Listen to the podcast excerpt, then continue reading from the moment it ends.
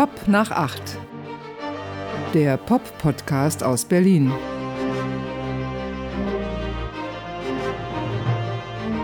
Ja, hallo. Hallo, herzlich willkommen zu dieser neuen Ausgabe Pop nach 8 Mit Andreas Müller. und Martin Böttcher, das bist du. Ja, und Das Andreas Müller bist du. ja, Ja, ich habe mal gedacht, heute bringen wir mal ein bisschen Abwechslung rein. Kann ich immer das Gleiche machen, denn ähm, ich weiß nicht, ob es dir aufgefallen ist, Blick auf, die, auf den Kalender. Es gibt uns jetzt einen Monat lang, das ist die vierte Ausgabe von Pop nach 8. Und es gibt uns immer noch. Ja, Das ist äh, spannend, weil in, wir leben ja in schnelllebigen Zeiten. Ne? auf jeden Fall, auf jeden Fall. Wir kriegen es ja selber am eigenen Leib auch zu spüren. Wir müssen liefern, liefern, liefern. Jede Woche um kurz nach acht, ne, samstags, erscheint Pop nach acht, die neue Folge. Macht ja auch Spaß. Ich finde übrigens interessant, wir sagen ja immer der, der Pop-Podcast aus Berlin. Ja. Ne? Das ist ja ganz wichtig, weil Berlin ist ja die beliebteste Stadt der Welt und gleichzeitig auch total verhasst. Ne? Also die ganzen Leute irgendwo in diesen komischen äh, Orten in, in Deutschland hocken, wollen natürlich alle nach Berlin und sagen aber gleichzeitig immer, es ist total schlimm. Aber man muss natürlich sagen, Berlin, das ist schon mal eine Aufwertung, das, das gibt schon mal extra Punkte. Ja, und was das Gute ist, ich habe heute Post von Google bekommen und die haben mir geschrieben, dass die Webseite zum Podcast, ja, pop nach 8.berlin, die ist jetzt online. Ich habe sofort gegoogelt und ja, wenn man googelt, Pop nach 8 Podcast Berlin, stehen wir ganz oben. Ja, es gibt halt nur einen. Kann ja auch nur einen geben, ja. Ähm, wir haben so ein bisschen Feedback bekommen, ne? Ja, jede Menge eigentlich. Also es ist ja äh, auf verschiedenen Wegen jetzt auch möglich. Also bislang war ja viel über Social Media, wo man uns halt kommentieren kann, aber es gibt natürlich auch die Mailadresse über die Website, da kommen dann schon die ersten Mails und so. Und mich irritiert, dass das schon im Wesentlichen alles doch recht positiv ist, wo ich so denke, wo bleibt der kritische Geist der Menschen? Aber ähm, wir haben ja durch unsere Datenanalyse herausgefunden, dass wir eigentlich auch für, im Wesentlichen für Menschen unseres Alters senden, die offenbar auch das Gefühl haben, dass die sagen, wie es ist. Also zwischen 20 und 70 eigentlich. Könnte man so, so könnte man un, uns und unsere Zielgruppe beschreiben. sagen, ne? ja, da ist, glaube ich, so ein gewisses Vertrauen auch. Also Wobei mich ist- hat ja auch ein bisschen Kritik erreicht. Ja? Welche? Ja, sie, sie, sie betraf dich so ein bisschen. Die eine war, äh, du sollst nicht Euros sagen, Dollars. sondern oder Dollars, ja, äh, weil das, das gibt's nicht im Plural. Und die andere Folge, da ging es, glaube ich, so, wir hatten ja letztes Mal über die Pfandbecherschlampen geredet und deine durchgentrifizierte Gegend hier in Kreuzberg. Da ging es, glaube ich, darum, dass du dich so ein bisschen als Vertreter einer bestimmten Generation geoutet hast. Ich will Nämlich? jetzt nicht sagen, der grumpy old man, der irgendwie die Veränderungen um ihn herum nicht mehr so gut ertragen kann, aber es ging schon so ein bisschen in die Richtung. Mich Was ich übrigens ja gut finde, ja, dass du so bist, wie du bist. Mich hat das übrigens auch erreicht, also Mhm. von anderer Stelle, dass ich hätte da quasi eine ganze Generation äh, wegrasiert, Ja. abgeschrieben. äh, Links, rechts, eine abgewatscht. Genau. Und ich sagte, ja. genau. Das war, das war die Absicht. Also, äh, Ich habe natürlich freundlich geantwortet, ist ja meine Art. Ne? Ich bin ja so der ausgleichende Part auch hier in dieser Beziehung und äh, habe gesagt, beim nächsten Mal werde ich ein bisschen aufpassen, dass das nicht entgleist. Aber gleichzeitig war mir klar, wie soll ich da aufpassen? Was soll ich da machen? du musst mich vielleicht bremsen. Mhm. Ich habe äh, eine, ein Video bekommen aus München. Und zwar mit der Freddie Mercury Straße. Das war ja Thema hier bei Das uns. war Thema ja. ganz am Anfang und äh, tatsächlich gab es ja den, dieses Versprechen, ich schicke euch ein Video von dieser Straße und es ist tatsächlich passiert und äh, es ist schon ziemlich bitter, also es war dann auch im Audiokommentar zu diesem Video. Äh, es sind fünf Häuser, die Gegend ist, es ist unfassbar. Ich meine, ich kenne mich nicht aus in München, aber es ist wirklich so Wasteland, wo diese... Komm, wir spielen das mal kurz ein, diesen Videokommentar. So, lieber Andreas, Freddie Mercury Straße, München. So sieht's ja aus. Es gibt eigentlich nur fünf Hausnummern und egal wie man zu Freddy steht, das hat er nicht verdient. Ja, unglaublich, oder? Und ja, er hat es tatsächlich vielleicht nicht verdient. Nee, er hat es wirklich nicht verdient. Also das nicht. Ich meine, wie das da aussieht, tatsächlich. Furchtbar, Also ja. das ist auch The Walking Dead mäßig. Und da gab es auch noch die Information, also ich hatte ja auch den Begriff Busenwunder mal benutzt, wofür ich auch kritisiert wurde. Da möchte ich nochmal richtig stellen, das ist ein Fachbegriff, der bis in die 80er Jahre hinein benutzt wurde, auch von der Yellow Press. Und das war Barbara Valentin. Da gab es damals diese Heiratsgerüchte und mir wurde halt berichtet, also ich, äh, sehr aktive Alkoholikerin wohl und äh, verruchte Person. Ja, also um das nochmal klar zu machen, hier wird wirklich äh, nichts erfunden. Äh, Busenwunder ist nicht meine Erfindung. Würde ich im Privatgebrauch auch nie nutzen, dieses Wort.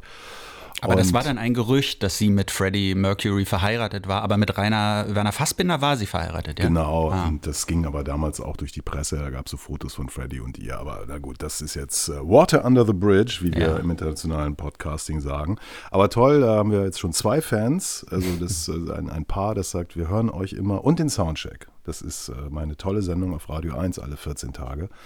Das finde ich schön. Ja, finde ich auch schön, ganz ehrlich. Aber es sind nicht nur zwei Fans, es sind äh, Hunderte. Es sind inzwischen Hunderte, aber man merkt halt auch schon, dass wir es innerhalb kürzester Zeit geschafft haben, so eine Family aufzubauen. Das stimmt. schon. Ja, so eine Blase könnte man fast sagen. Ne? Aber sagen. wir wollen natürlich über diese Blase auch noch hinweg. Das sind die Fans der ersten Stunde, an die werden wir immer denken, auch wenn wir dann vor Zehntausenden oder Hunderttausenden senden. Richtig, wenn wir dann mal live zum Beispiel auftreten, ist, sag ich mal, der Platz auf der Gästeliste schon sicher. Auf jeden Fall, erste Reihe. Und der Erfolg hat sich ja auch schon wieder in den Charts äh, gespiegelt, in den äh, Podcast-Charts, wo wir einmal, ich glaube, für fünf Sekunden auf Platz zwei waren.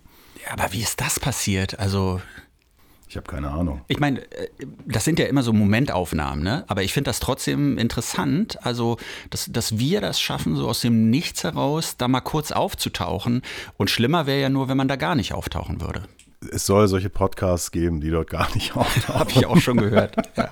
Mit großem äh, Einsatz produziert, im Hintergrund große Multimedia. Äh, Ja. Medienfirmen und äh, naja, Ich freue mich über jeden, der uns hört und bin dankbar dafür. Absolut. Mhm. Und eines Tages werden diese Leute auch sagen, hey, wir, wir schicken einfach mal einen Huni rüber Ja. zu Pop nach acht. Das damit ist, die mal was Warmes zu essen kriegen oder so. das ist diese Monetarisierung, von der du schon mal gesprochen hast. Ich Richtig. bin gespannt, ja. Weil wir gerade bei den Charts sind. Ich habe mal in die Albencharts geguckt. Und Ja. da sind Bands, die ich, von denen ich noch nie was gehört habe. Fersengold. Fersengold. Mit V geschrieben. Ja, schon mal gehört. Ist das auch so, so Santiano-mäßig? ja, Oder, das oder geht so? in die Richtung, glaube ich. Ja. Ja. Also davon gehört habe ich schon mal, aber ich habe es jetzt nicht so wirklich im Ohr. Was Wenn's- kostet die Welt, heißt das Album. Hm, Wenn es was wie Santiano ist, muss ich es mir natürlich anhören. Ich bin Ja. ja. großer Santiano-Fan. Tokotronic natürlich, ne? Ja. Auf welchem Platz eingestiegen? Zwei. Auf zwei. Auf zwei, Okay. ja. Eine Woche, Peak 2. Also jetzt, wo wir es aufzeichnen hier gerade. Ja. Hm. Äh, dann Flair. Ich weiß nicht, kennst du Flair? Ja, natürlich. Den Berliner Rapper? Ich Ja. muss dir was zu Flair erzählen. ist ja nicht vor Gericht gerade gewesen? Und demnächst wohl wieder. Ähm, aber Flair, Flair hat ja diesen Song früher mal gemacht ähm, und das war die berühmteste Adresse im Deutsch-Rap. Billy Wilder Promenade 42. Das hat er in einem seiner Tracks verraten, dass er dort wohnt. Aber er wohnt dort nicht mehr. Er wohnt nämlich bei meinen Eltern um die Ecke. In Charlottenburg. Ah. Ja. In der Nähe vom ICC. Wie hat er das geschafft? Du, der hat sich da ein Haus gekauft. Und meine Mutter berichtet mir immer, wie die ganzen Leute da in diesem kleinen, ja, ist fast schon so ein, so ein Dorf in der Stadt, da wo die wohnen, wie die sich über diesen Herrn Flair so ein bisschen das Maul zerreißen. Als er Vielleicht das nur ganz kurz, weil so viel spektakuläre Sachen passieren da nicht. Seine Freundin läuft da oft mit dem Hund in der Gegend rum, deshalb kriegt man immer so einen Einblick. Die Jalousien sind die ganze Zeit runter in seinem Haus. Der Zaun ist so mit, mit so einer ja, so Folie abgedeckt, damit man da nicht reingucken kann. Aber ähm, als er da eingezogen ist, da ist er dann wohl irgendwie mal bei den Nachbarn, die da gerade standen, hat er so mal vorgesprochen oder beim Vorbeigehen oder Vorbeifahren und meinte dann so, ja, ich bin Flair, kennt mich vielleicht. Ähm, ich bin nicht so schlimm, wie die Leute sagen. Fand ich ganz sympathisch. Was kostet so ein Häuschen? Eine Million, ab, ab einer Million, ne? Ach, weiß ich nicht. Kommt ein bisschen drauf an. Also, Ich weiß nicht, ob er da ein ganzes Haus oder ob da nur ein Teil des Hauses, aber ich denke, das geht so bei 750.000 los oder so. Ja, vielleicht aber demnächst dann eher eine Zelle in Tegel oder so, ne? Es sieht schlecht aus für ihn, weil seine letzte Strafe war eine Bewährungsstrafe und jetzt sind schon wieder ein paar, ich weiß nicht, ein halbes Dutzend Anklagepunkte oder so. Also, naja. Gut, der ist jedenfalls auf Platz 3 mit Bass Sultan Hengst zusammen und ihrem Album Cancel Culture Nightmare. Ja. Er spielt da so ein bisschen damit. Ja, ich weiß nicht, die anderen Sachen, ich hechel das mal kurz durch. Jethro Tull, äh, die Eels auf Platz 7, das hätte ich gar nicht gedacht. I, ihm und den Eels. Und dann ist auf Platz 10 wieder eingestiegen The Weeknd. Ah ja. Ich wollte dich immer mal fragen, warum hast du eigentlich The Weeknd so? Ich hasse ihn überhaupt nicht. Wie, wie kommt dieses Gerücht in die Welt? Also ich habe dich schon zweimal an anderer Stelle über The Weeknd reden hören. Einmal war ich dabei und da kann ich mich noch ganz genau erinnern, dass ich gesagt habe, diese Songs von ihm, weil die so dramatisch sind und so hoch emotional, die lösen irgendwas in mir aus. Und dann hast du zu mir gesagt, mich fast schon so angefahren, was lösen die in dir aus? Ja, was denn? Ja, naja, Drama und Emotion. Also das ist doch erstmal nicht so schlecht, wenn ein Musiker sowas in einem auslöst. Ich glaube, es ist einfach so, ich, dass ich ihn nicht verstehe. Ich kann ihn nicht greifen. Mhm. So, also der ist ja irgendwie ähm, über Nacht mit seinem komischen Mixtape damals mega, mega berühmt geworden und war dann auf der, äh, ja, auf der Szene und hat dann so komische Texte, die ja dann auch manchmal ein bisschen frauenfeindlich sind, sage ich mal. Und dann habe ich ihn in einer Fernsehserie gesehen, ich weiß leider nicht mehr genau, wo das war, und da hat er sich selber gespielt. Mhm. Äh, in, einer, in einem Club und Das war keine Serie, das war ein Netflix-Film. äh, Netflix-Film. Ja, mit, mit Adam Sandler, glaube ich. Richtig, das ging um einen äh, irgendwas Betrügerisches, glaube Ja, ich. ja, der ist ja. dann gestorben am Ende. Und da gab es, glaube ich, so eine Schlägerei im Club und da war Abel Tesfaye alias Genau. The Weeknd hat da irgendwie eine Rolle gespielt. Jetzt, jetzt habe ich es auch wieder genauer vor Augen und ich konnte es erst gar nicht glauben, dass er das ist, weil er wirklich da den totalen Löffel abgab und äh, er musste das ja wissen, was er da macht. Aber das sprach doch schon wieder für ihn, dass Ja. er sich dieser Situation so ausgeliefert hat und da, da den Clown gegeben hat. Ja. Hoffe ich, dass er das erkannt hat. Vielleicht ja auch nicht, ich weiß es nicht. Also ich, ich hasse ihn nicht. Ich, ich habe auch für Hass auch gar nicht die Energie. Ja, nie wieder Krieg. Ne? Nie wieder Krieg. Hm. Übrigens interessant, ich habe ja die Fanbox und äh, ich habe auch nur Von Tokotronic. kurz reingeguckt von diesem Tokotronic-Album und jetzt habe ich irgendwo gelesen, es gibt schadhafte Exemplare. Ah. Da fehlte bei einem das T-Shirt, ich habe das T-Shirt und es gibt ja diese, die Bonus-EP Sirius und da gab es eine Fehlpressung. Und ähm, ich habe mir das auch ehrlich gesagt gar nicht angeguckt, weil ich dachte, ach, naja, Hast du sie denn überhaupt aufgemacht? ich habe sie aufgemacht, ja, ja. ja. Und Ach dann, ja, da ähm, oben steht sie offen. da steht ich sehe genau. schon, ja. Hm. Und ähm, da ist dann irgendwie eine Fehlpressung, wo, wo irgendwie die B-Seite ist dann so eine Grafik, die Arne Zank, der Drummer, gemacht hat. Also das wäre dann vielleicht nochmal eine Sonderauflage Ja. gewesen. Muss ich unbedingt mal checken, ist wahrscheinlich schon ganz viel Geld wert, aber auf jeden Fall können die Fans sich jetzt gratis äh, die richtige Pressung geben lassen, mit gegen einen äh, Kaufnachweis für Mhm. die Box, allerdings erst in ein paar Monaten, weil die Presswerke ausgelastet sind. Das ist nett, oder? Es ist super, aber ich meine, das ist natürlich echt ein Debakel, weil sowas kostet dann natürlich richtig Geld. Und wir wissen ja, die haben nicht viel Geld. Ne? Weiß man ja nicht. Also Ja. ich, bei denen ist wirklich, wir haben ja schon drüber gesprochen, aber da, ich finde, es ist eine, es ist wirklich eine seltsame Band, wo man nicht viel so rein interpretieren kann. Die können arm wie Kirchenmäuse sein, die können aber auch Millionäre sein, finde ich. Beides, beides könnte da der Fall sein. Dirk von Lutzow hat gesagt, er hat keine Eigentumswohnung Mhm. und er findet alles gut, wie es ist. Ja, okay, aber dann ist ja alles gut, dann finde ich es auch gut. Du hast eben E erwähnt von den Eels, ne? Ja. Mark, Mark Everett Jones, glaube ich, heißt er, ne? Ja, Mark ja Everett, heißt er? Hat er auch einen Nachnamen? Ja, Wusste der- ich gar nicht. Ich dachte immer, er heißt Mark E. Everett, aber Äh, Der musste ja sein Haus verkaufen. ach, Ja, weil er nicht touren konnte. In der Pandemie. In der Pandemie und hatte kein Geld mehr. Und äh, lebt jetzt in seinem Studio. Und mit seinem vierjährigen Sohn ist er alleinerziehend. Mhm. Ist das nicht dramatisch? Ich meine, er macht schon sehr lange Musik und äh, kann zwei Jahre nicht spielen, dann reicht die Kohle nicht mehr. Haus weg. Frau Ja. allerdings auch weg. die neue Frau schon wieder? Ja, ja, ja. Weil du weißt ja, was ich an ihm nicht so mag, ne? Was denn? Das Die war Musik. dieses Ding. Nee, die Musik finde ich super und eigentlich finde ich seine Themen auch gut, aber mir ging das immer so ein bisschen auf die Nerven. Dieses eine Album, das war ja so ein, vor Jahren mal so ein Break-up-Album. Und da haben wir Kritiker uns so total raufgestürzt und ah, die Frau hat ihm das Herz gebrochen und darüber macht er ein Album. Und dann kam das Album, aber als es rauskam, da war er schon wieder neu verliebt und ich weiß nicht, vielleicht sogar neu verheiratet oder sowas. Und ich fühlte mich da so ein bisschen, ja, über den Tisch gezogen praktisch von, von I. Dass er hat uns da seine Promo-Geschichte verkauft. Wir sind drauf reingefallen. Äh, Jetzt mit Abstand sehe ich es ein bisschen anders. Das war halt ein Zeugnis seiner, seines gebrochenen Herzens, war ein großes Album und jetzt äh, Life Goes On. Ja. Ja, die ist auf jeden Fall auch schon wieder weg. Dafür ist das neue Album ja relativ heiter, habe ich so Ja, gemerkt. ja, ja. Fand ich interessant. Der große Depressive. Und ähm, ja, Aber apropos- hättest du gedacht, dass der so viele Fans in Deutschland hat, dass der sogar da in den Charts Weiß auftaucht? nicht, vielleicht haben die Leute das mitgekriegt, dass er sein Haus verkaufen musste und haben jetzt aus Mitleid die neue Platte gekauft. Ich weiß es nicht. Hm. Aus Mitleid werden wahrscheinlich auch viele die neue Kraftwerkplatte kaufen. Wir haben ja kürzlich darüber gesprochen. Ich habe dich gefragt, Ja. wann kommt das neue Kraftwerkalbum? Du konntest es nicht sagen. Du bist also Ich habe gesagt, nicht ich, mehr so ich habe mich festgelegt, dass ich glaube, es gibt kein neues Kraftwerk-Album. Ja, so richtig neu ist es ja dann auch nicht. Und dann habe ich gesagt, es gibt aber wahrscheinlich so eine Remixe und sowas. Und ja, genauso ist es ja auch gekommen praktisch. Unfassbar. Ne? Also wirklich so äh, ein Dreifach, also als Schallplatte Dreifach-Album in, in gelbem Vinyl. Ja. Remixe, die angefertigt wurden. Und dann aber auch noch die Remixe von einigen Tracks, die Kraftwerk selber gemacht haben. Ja, und da, die zum Teil schon veröffentlicht Ja, ja, waren. klar. Also, Und da habe ich so gedacht, nee, jetzt ist genug. Ja. Jetzt, das möchte ich alles nicht mehr. obwohl diese rote Farbe ja schön war, äh, diese gelbe Farbe ja schön war, ne? Ja, trotzdem. Also, So, so ein richtiges, so, so ein Signalgelb fast, so ein Neongelb. Ja, aber der Remix vom Remix und nochmal und Ja. irgendwann ist das, das muss denen auch langsam auch mal irgendwie. Ach, ich weiß nicht, vielleicht machen sie es alles gar nicht selber. Da kommt immer jemand von der Plattenfirma und sagt, hey, guck mal, ich habe hier eine Idee und dann sagt, weiß ich nicht, Hütter wahrscheinlich, ja, mach. Ja, ich glaube, wir leben gerade in so einer Zeit, wo alles zu Ende geht. Ich habe ja vor ein paar Tagen mit meinem guten Freund Neil Hannon äh, gesprochen äh, von The Divine Comedy. Ja. Also, Den ist ja, kennst du? Ja, natürlich, ich kenne alle, fast alle. Der letzte Mal auch erzählt, Paul McCartney und ich. Ja, ne, Klar, ihr seid dicke tiefe- Buddies äh, Tiefe Gespräche geführt. über CDs. Hm.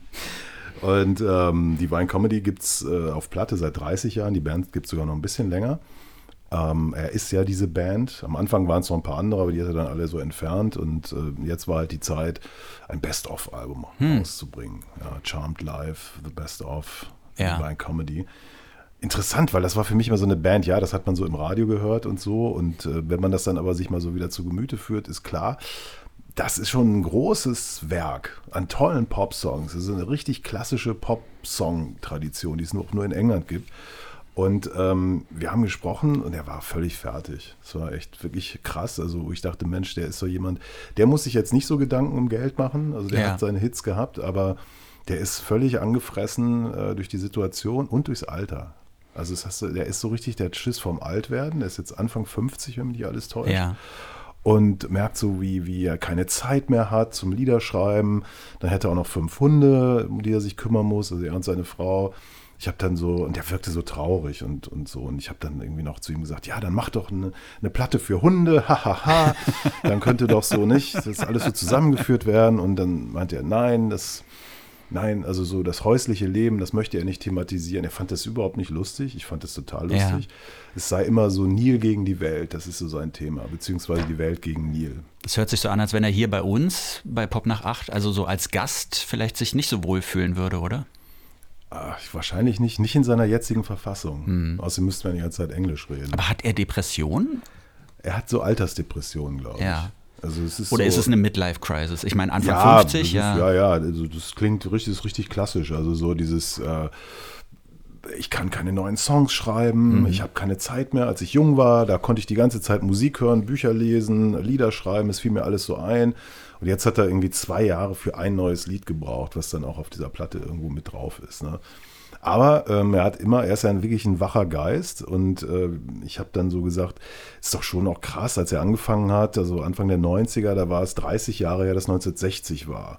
Ja, und jetzt sind es 30 Jahre von 1992 bis jetzt und Ja, ob das ja. nicht ein bisschen erschreckend wäre. Und dann sagt er, ja, es ist sogar noch, als er Teenager war, waren ja die Zeiten noch näher, also von den großen Bands und so. Und ja, das ist eben so.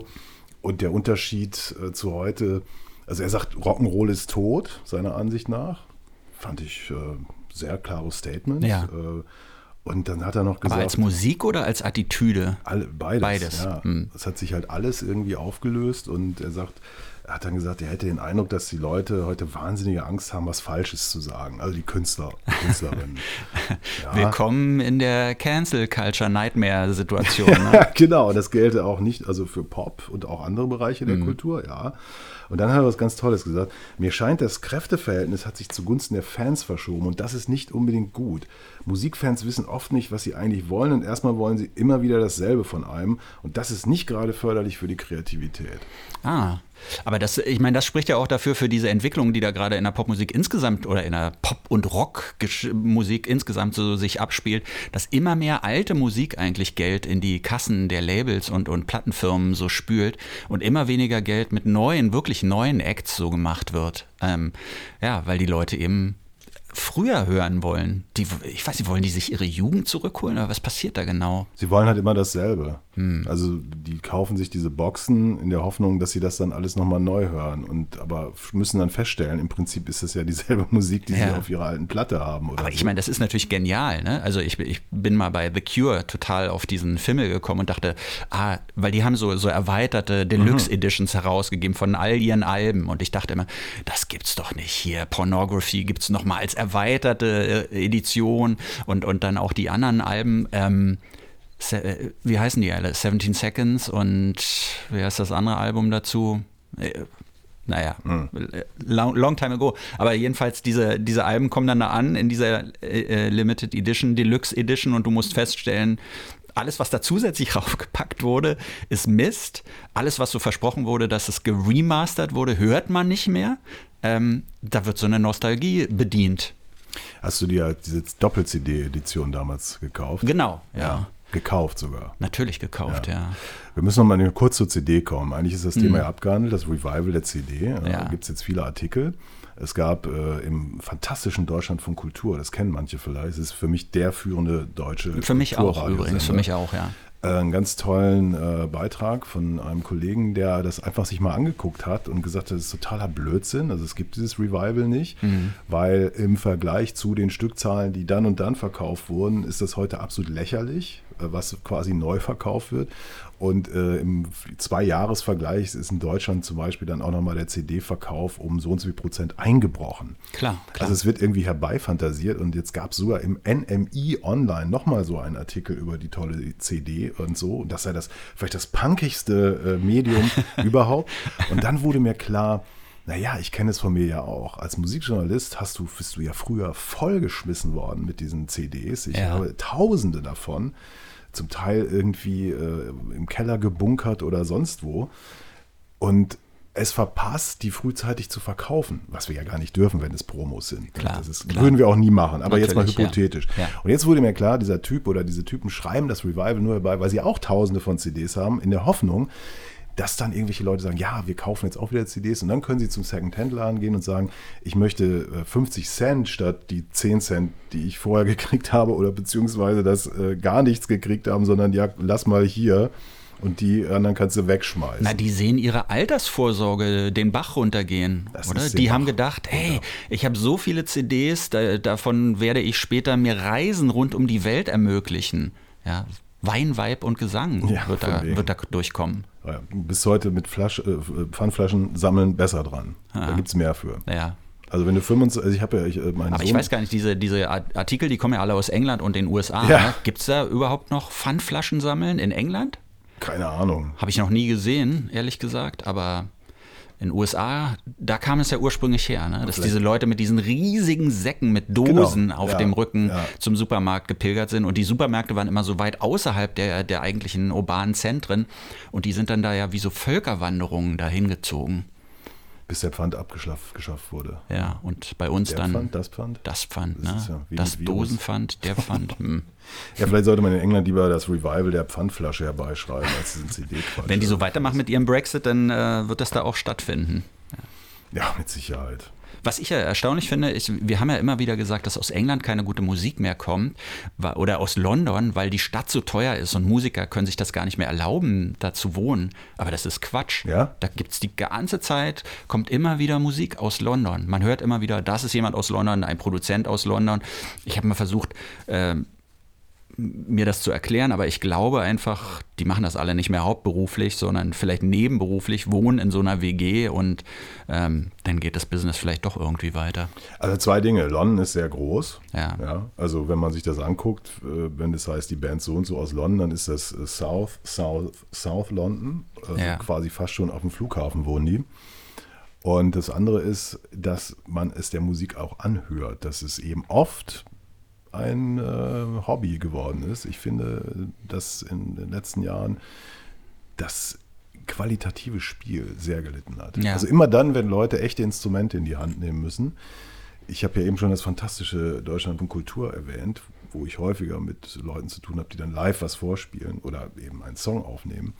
Und das ist oft nicht so gut. Ja, ja, ja, ja. Diese, diese Virtuosität, die ist einfach nicht mehr da. Äh, Das gibt's nicht mehr wahrscheinlich, dass Leute sich so hinsetzen mit und mit acht oder mit fünf anfangen Gitarre und dann zehn Jahre lang jeden Tag üben. Ne? Also ich habe äh, Mhm. mit einem Musiker gesprochen, der also Hobbymusiker ist und dementsprechend das Richtige macht, nämlich Taxifahren. Ah. ja. Und der hat mir gesagt, es ist ganz einfach. Wenn du das machst, spielst du acht Stunden am Tag dein Instrument. Ja, ja. So, und dann machst du die anderen Sachen, nämlich live spielen und ins Studio gehen und sonst was. Und klar, wenn du natürlich erstmal sechs Stunden im äh, Barista-Café irgendwo deinen Job machst, dann bleibt dir auch nicht mehr viel Zeit. James Blunt kann ja richtig Gitarre spielen, ne? Ja? Also Hat er bei der Armee so ein gelernt. bisschen. Ja, hat er vor, während und nach der Armee, glaube ich, gemacht. Ich finde den ja wirklich lustig, muss ich sagen. Bei Twitter. Mit Ja, der ist seinen, lustig. Mit seinen Sprüchen. Also, wie er sich und auch seine Fans oder seine Hater vor allem so, so auf die Schippe nimmt. Ich finde das schon richtig gut.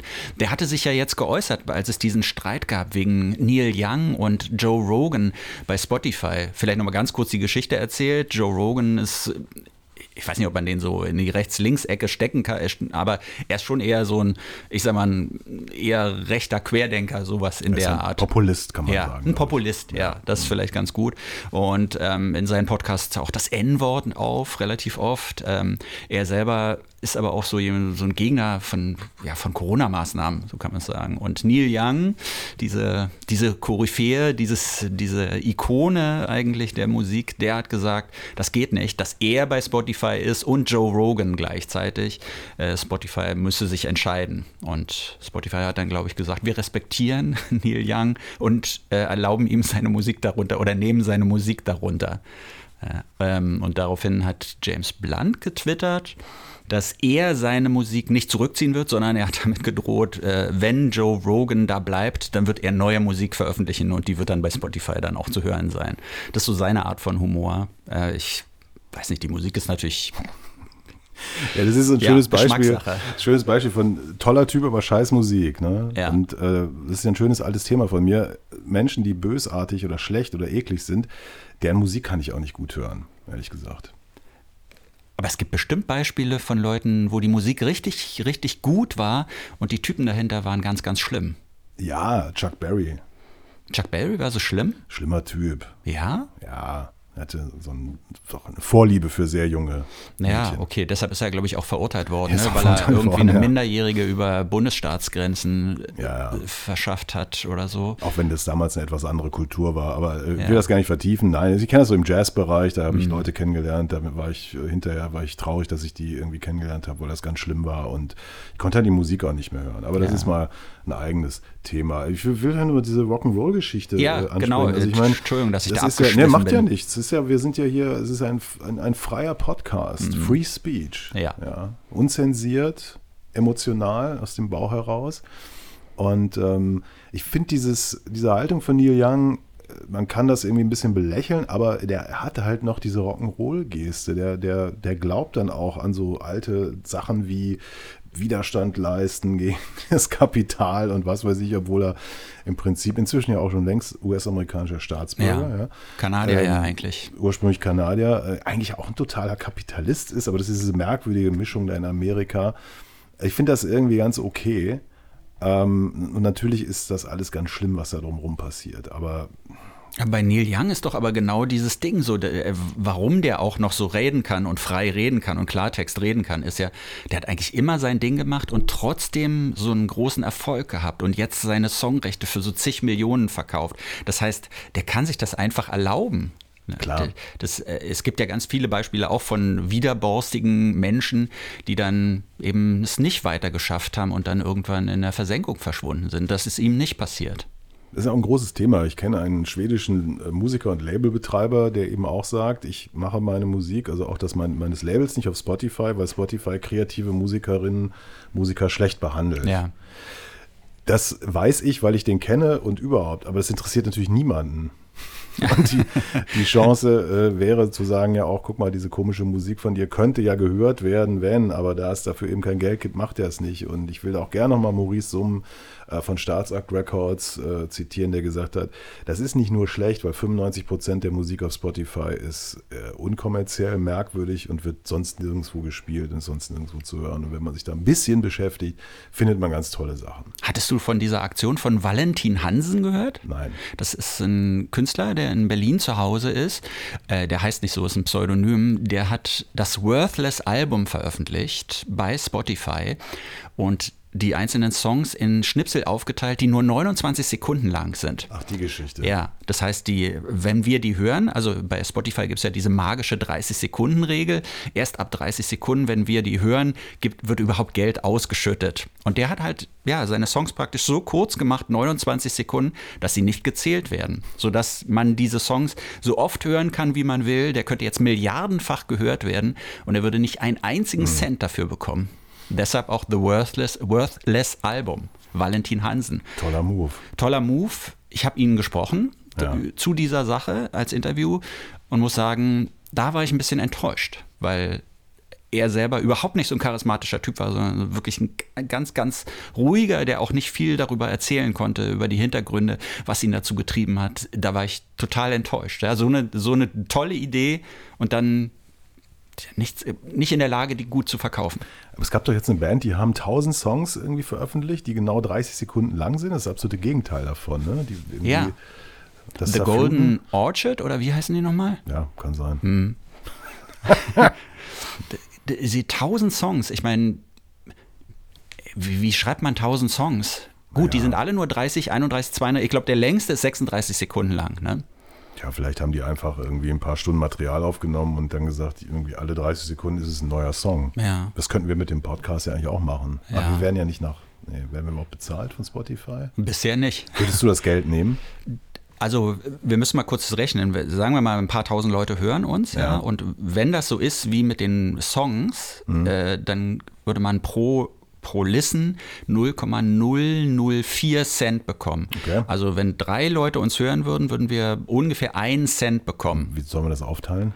Genau, das ist die Frage. Dann hast du 30 Leute, bist du bei 10 Cent, 300 Leute, bist du bei einem Euro, 3000 Leute sind schon 10, Le 10 Euro. Cool. Ja, also das ist ja so eine Größenordnung, ein paar tausend, die so auf uns irgendwie zutrifft. Ja. Das heißt, wir können weiß nicht, jeder uns einen Döner kaufen. Du einen Döner, ich einen vegetarischen Döner. Also empfehlen Sie uns weiter oder empfehlt ihr uns weiter. Ach, wir sollen ja wieder. duzen.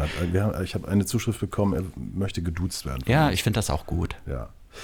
Manches Mal kam es mir vor, als wären wir auch zu negativ hier, oder ich jedenfalls. Mhm. Du bist ja eher so die helle Figur. Ich repräsentiere vielleicht ein bisschen so die dunkle Seite. Und deswegen möchte ich auch mal was Positives sagen. Also nochmal zu der Rock'n'Roll-Geschichte auch das ist aus der Sicht von Neil Hannon sicherlich richtig zu sagen, Rock'n'Roll ist tot, aber das interessiert junge Musikerinnen und Musiker häufig gar nicht, denn ich habe die Platte von Christine Nichols gehört. Ah. I'm Fine heißt die. Ja. Eine Deutsch-Britin aus dem ostwestfälischen Bünde.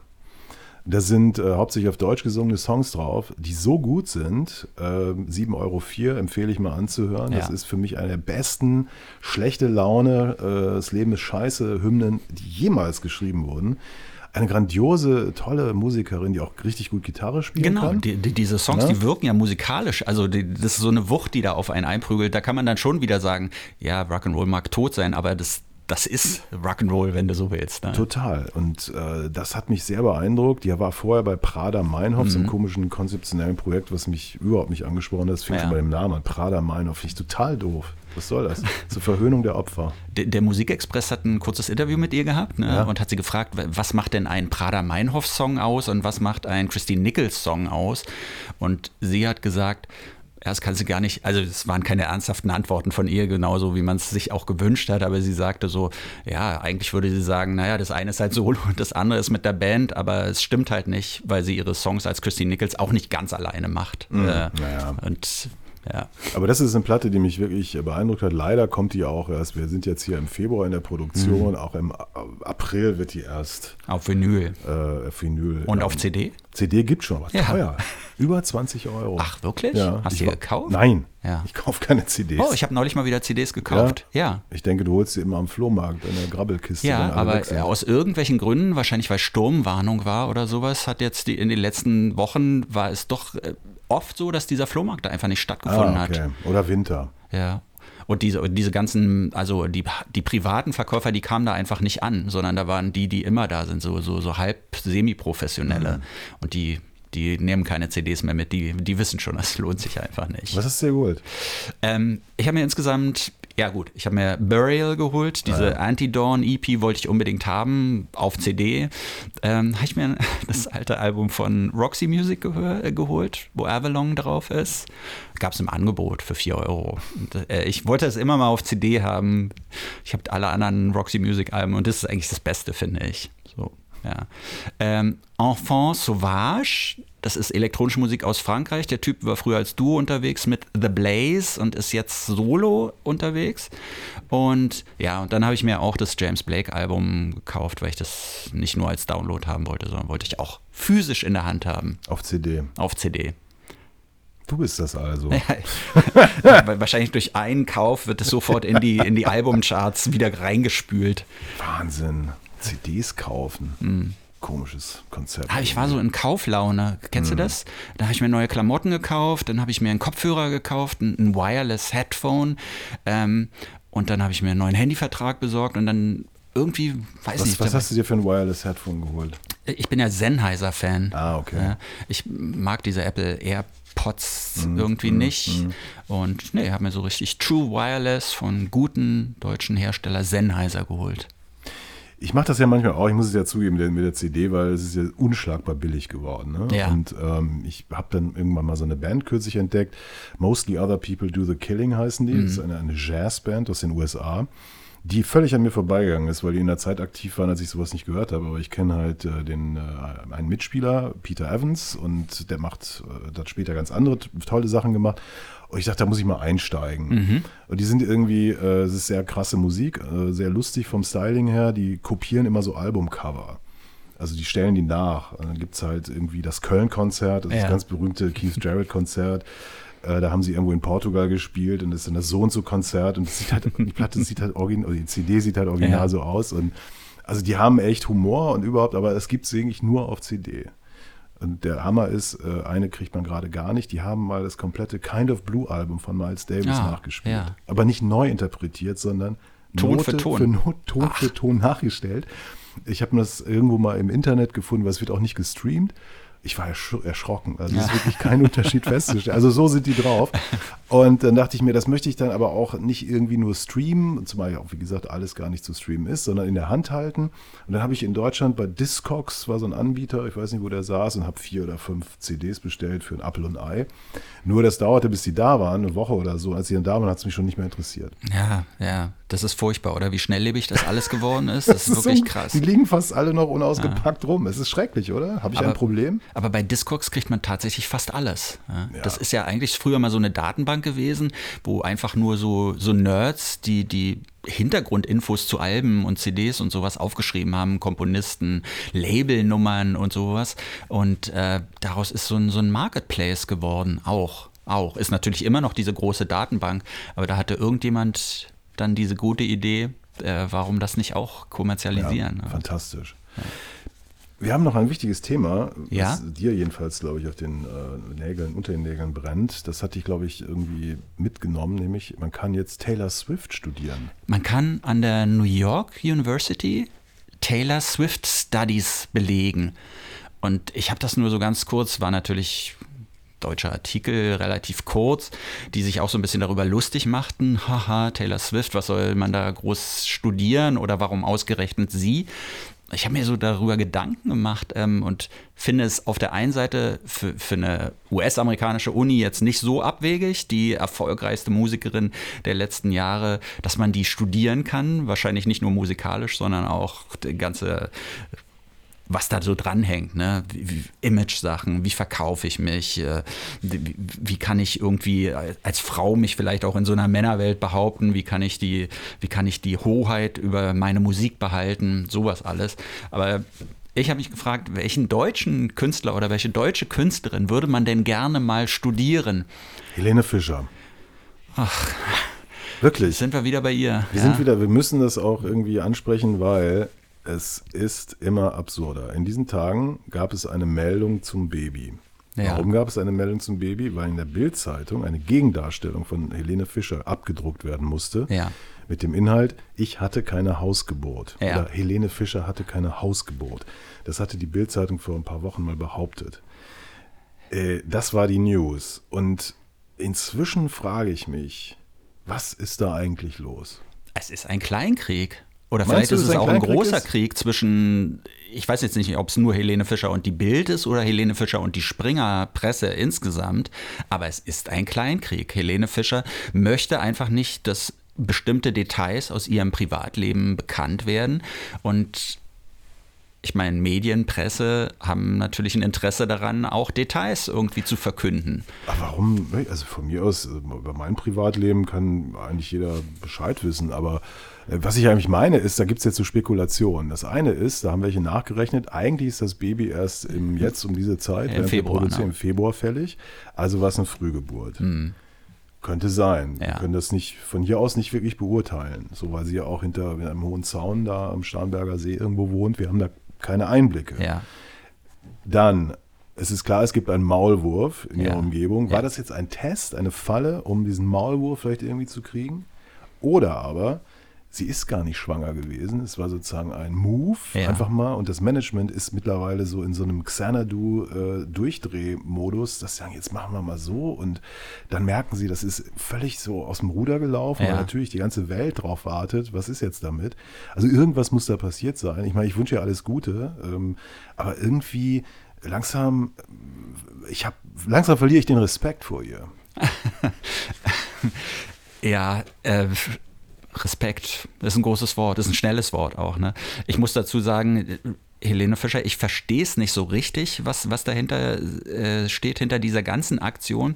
Aber es hat für mich was mit Image zu tun. So, so, ich glaube, dass sie und ihr Management daran arbeiten, dass sie so ein bestimmtes Image hat und gegen die Bildzeitung zu sein oder gegen so, so Klatsch und Tratsch liegt ja auch so ein bisschen gerade im, im, im Trend der Zeit in so bestimmten Kreisen. Ja, aber gleichzeitig hat sie nicht verhindert, dass ein Song von ihr als Theme-Song für die äh, deutsche Berichterstattung bei, äh, von den Olympischen Winterspielen in China benutzt wird.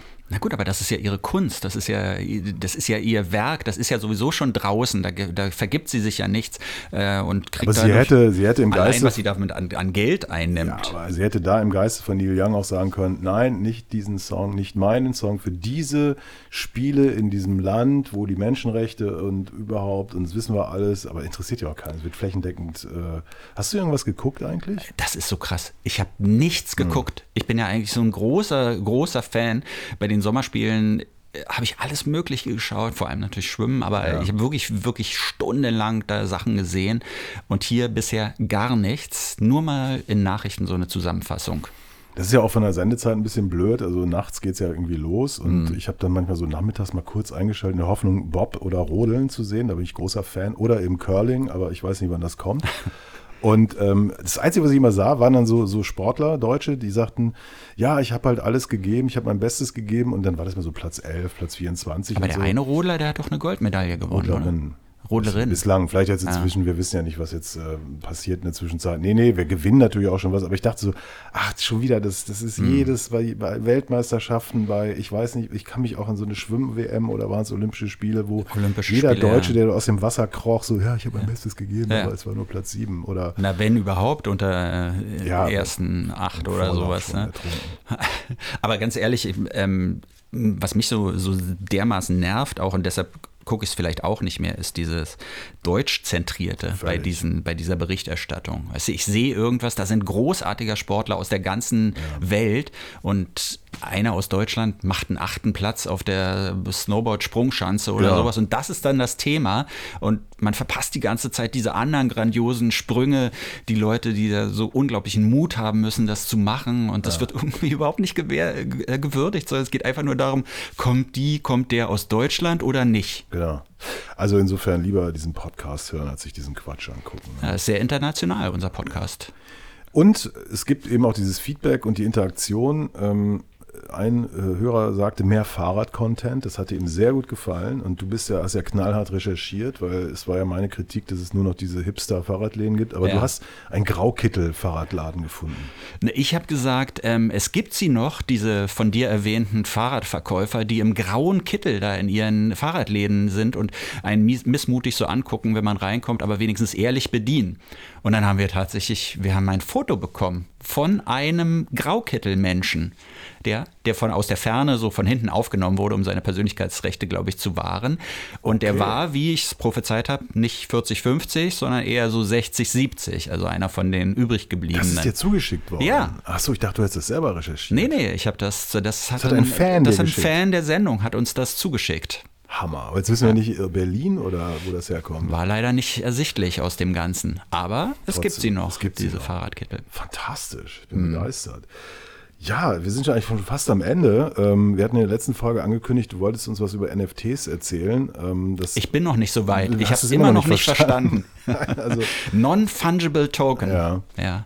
ich hatte eigentlich vorgehabt, ein, ein selbst komponiertes Karnevalslied heute vorzutragen, aber ich, irgendwie fühle ich mich nicht so. Berlin ist nicht so die Ist Karnevalshochburg. nicht so äh, die Zone, die Brauchtumszone, sagt man übrigens. Ja. Im Rheinland habe ich heute gelesen. Und die Leute, die dort wohnen, sagen, das ist sozusagen die Kampftrinker-Kotzzone. Ah, okay. Die einen sagen Brauchtumszone, Ja. die anderen, das sind so ausgewiesene Flächen, wo die Leute, Wir hatten ja in Berlin immer diese Ersatz-Karnevalsveranstaltungen. Ne? ja, wie ist Na, die? Love Parade zum Beispiel. Oder auch, ich meine, da steckt sogar im Namen drin, Karneval der Kulturen. Der ist ja jetzt wieder Der ist zum dritten Mal in aus, Folge ja. abgesagt worden und wahrscheinlich ist es auch besser so. Das ist auf jeden Fall besser so. Aber toll ist, dass äh, ihr alle uns zugehört habt. Ha, ihr, das sehr schön. nämlich jetzt schon wieder. Tschüss. Tschüss. Das war's schon wieder mit Pop nach 8. Kommentare zur Sendung gerne per Mail an mail at popnach8.berlin oder direkt über die Webseite popnach8.berlin. Noch mehr Ausgaben von Pop nach 8 mit Andreas Müller und Martin Böttcher fast überall da, wo es Podcasts gibt. Please hang up and try again.